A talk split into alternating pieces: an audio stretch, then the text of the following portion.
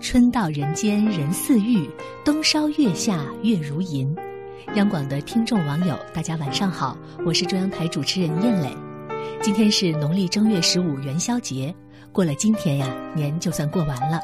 您会不会也有一些不舍呢？说到元宵节，除了吃元宵，您还知道哪些习俗呢？今晚为您送上肖复兴先生的《元宵节的灯》是小百科全书，与您一起回忆那些被日子渐渐遗忘的东西。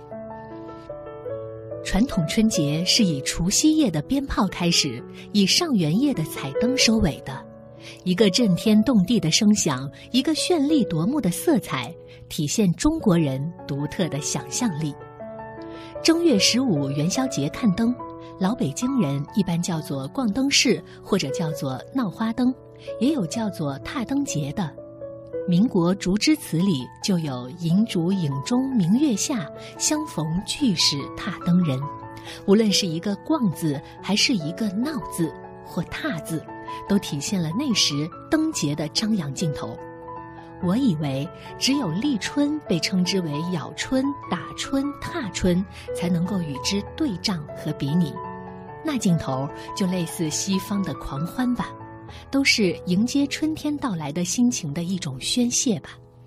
我佩服国人的智慧，简单的一盏盏灯，在我们的手里可以变化万千，展现着丰富无穷的想象。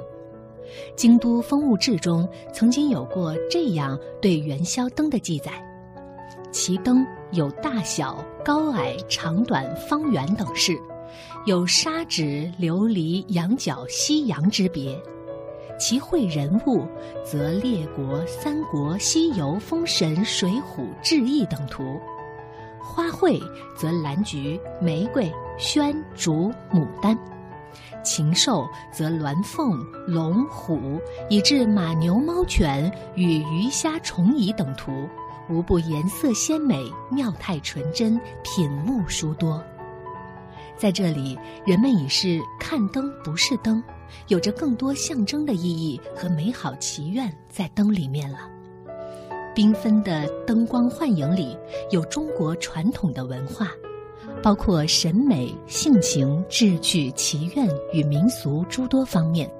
众多的灯汇聚一起，就是一本小百科全书。如今，我们的春节越发重视了除夕夜的鞭炮。但是元宵夜的灯显得有些不大给力，元宵还是在吃，灯却没有以前那样的辉煌和丰富了。好了，今天的分享就到这里，祝大家晚安。